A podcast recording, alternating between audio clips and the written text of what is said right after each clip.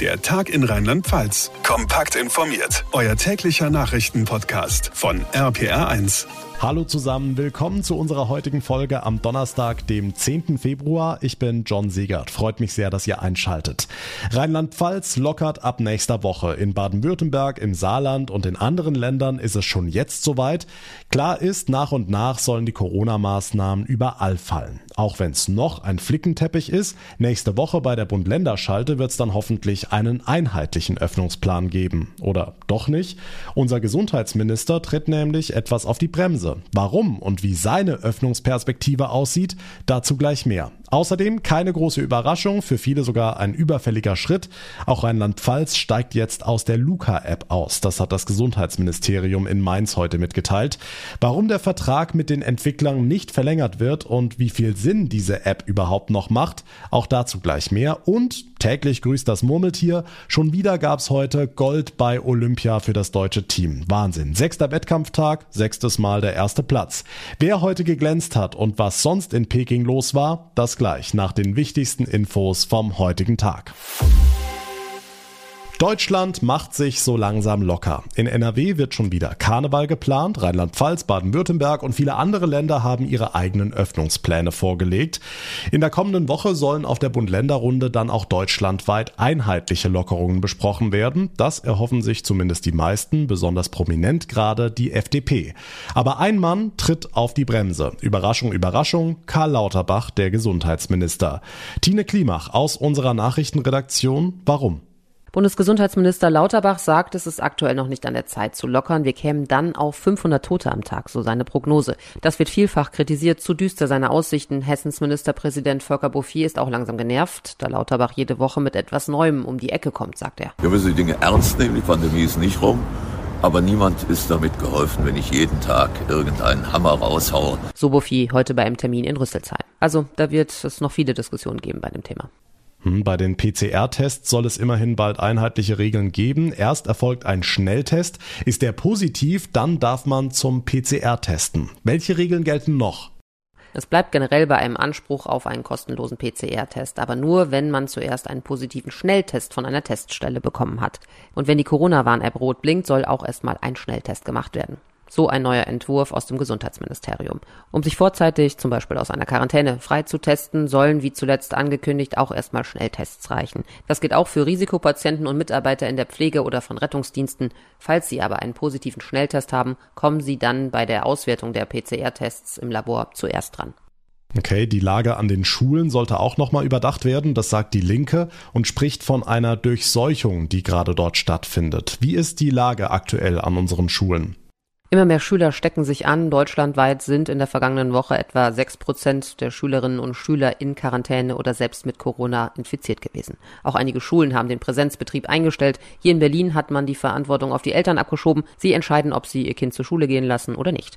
Für die Fraktionsvorsitzende der Linken, Amira Mohamed Ali, kann es so nicht weitergehen. Auch hier ist nach wie vor Chaos. Die Schulen werden nach wie vor allein gelassen. Das sagte sie im ZDF. Sie wünscht sich einen richtigen Plan der Bundesregierung, aber einfach lockern und auf eine Durchseuchung der Schüler zu warten, das kann es nicht sein, sagte sie. Der Corona-Überblick von Tine Klimach. Vielen Dank nach Berlin. Es kommt nicht wirklich überraschend. Seit heute Mittag steht offiziell fest, auch Rheinland-Pfalz steigt aus der Luca-App aus. Der Vertrag ende bald und werde nicht verlängert, heißt es aus dem Gesundheitsministerium in Mainz.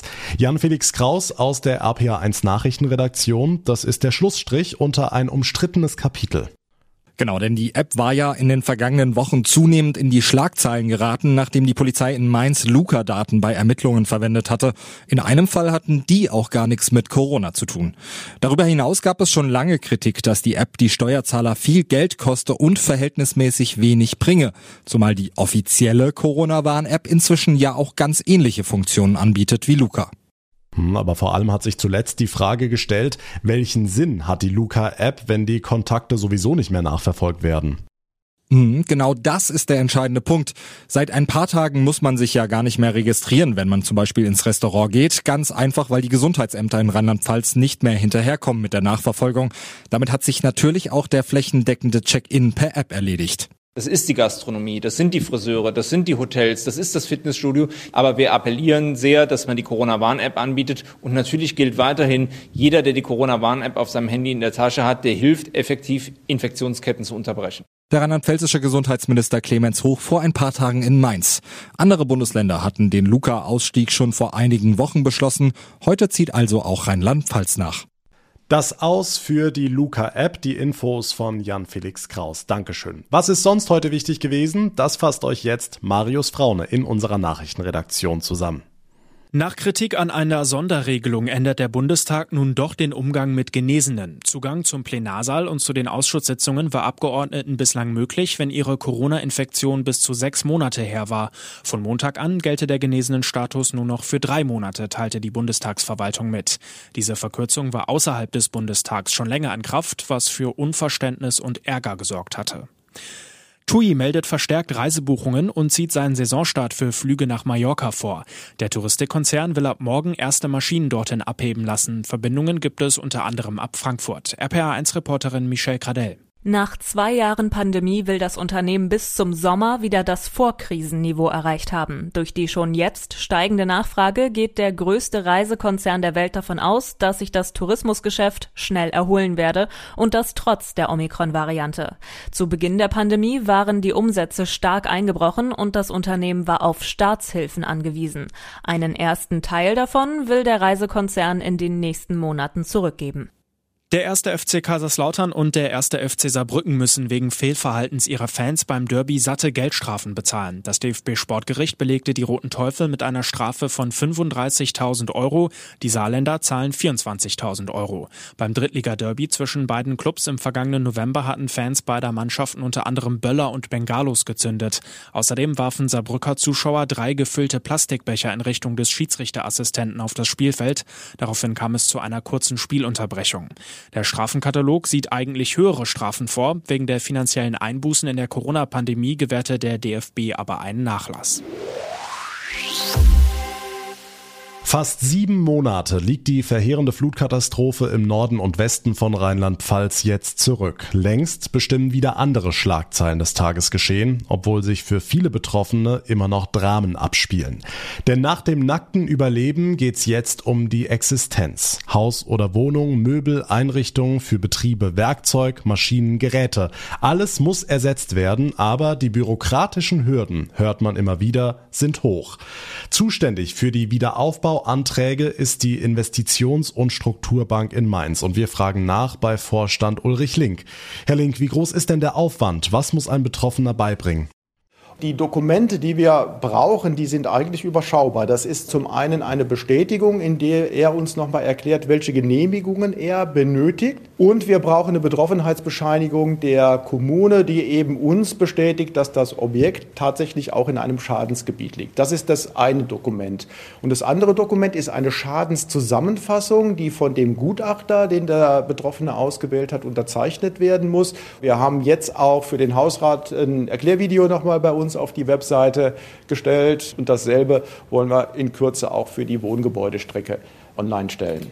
Okay, aber Bescheinigung hier, Erklärung da. Ohne geht's nicht? Ja, am Ende, also ich finde es jetzt wirklich einfach. Ja, also es sind zwei Dokumente. Äh, ich weiß jetzt nicht, was daran kompliziert sein soll, ganz ehrlich. Ansonsten würden wir hier auch äh, Fördergelder verschleudern. Und Sie wissen, wie es ist. So war es auch bei den Corona-Hilfen. Die, die uns sagen, das geht aber alles viel zu langsam, sind nachher die Ersten, die sagen, da hätte man aber mal genauer hinschauen müssen. Ja, da müssen wir einfach auch um Verständnis bitten. 250 Anträge für Gebäudeschäden haben Sie bis jetzt bewilligt, knapp 7000 für Hausrat. Was kommt da noch? Ja, also wir rechnen tatsächlich bei den Gebäuden, das war auch mal so eine erste Schätzung äh, schon, dass wir so in Richtung ja bis zu 10.000 kommen könnten, ja. Und beim Hausrat war mal von 30 bis 40.000 Betroffenen äh, die Rede. Was wir allerdings auch jetzt mitbekommen haben, ist, dass doch relativ viele Haushalte auch versichert waren, sodass sich im Zweifel gar keinen sozusagen Spielraum mehr für die Wiederaufbauhilfen ergibt, wenn die Versicherung schon in vollem Umfang die Schäden erstattet hat. ISB-Vorstand Ulrich Link, vielen Dank. Wir kommen voran bei den Wiederaufbauanträgen, sagt er. Weniger Bürokratie als bei uns geht nicht. Zum Sport. Es läuft richtig rund beim deutschen Olympiateam in Peking. Sechster Wettkampftag, sechstes Gold für Deutschland. Zum Abschluss der Rodelwettbewerbe gab es nochmal Gold für das Mixteam. Thomas Bremser verfolgt für uns die Winterspiele. Thomas, jetzt wo die Rodler durch sind, können Sie die Medaillen denn jetzt auch gebührend feiern? Naja, Gebühren feiern kann hier leider ja niemand. Ich weiß noch, vor vier Jahren, da waren die Rodler in der zweiten Olympiawoche ständig im Deutschen Haus abends und haben gefeiert. Das geht jetzt alles nicht mehr wegen Corona. Natürlich hätten die Rodlerinnen und Rodler mehr verdient. Nathalie Geisenberger ist jetzt die erfolgreichste deutsche Wintersportlerin bei Olympia, noch vor Claudia Pechstein. Zumindest bei der Siegerehrung haben die vier feiern können, sind gemeinsam in die Luft gesprungen. Und das Team kann das große Feiern nachholen in Deutschland, denn es geht schon übermorgen zurück.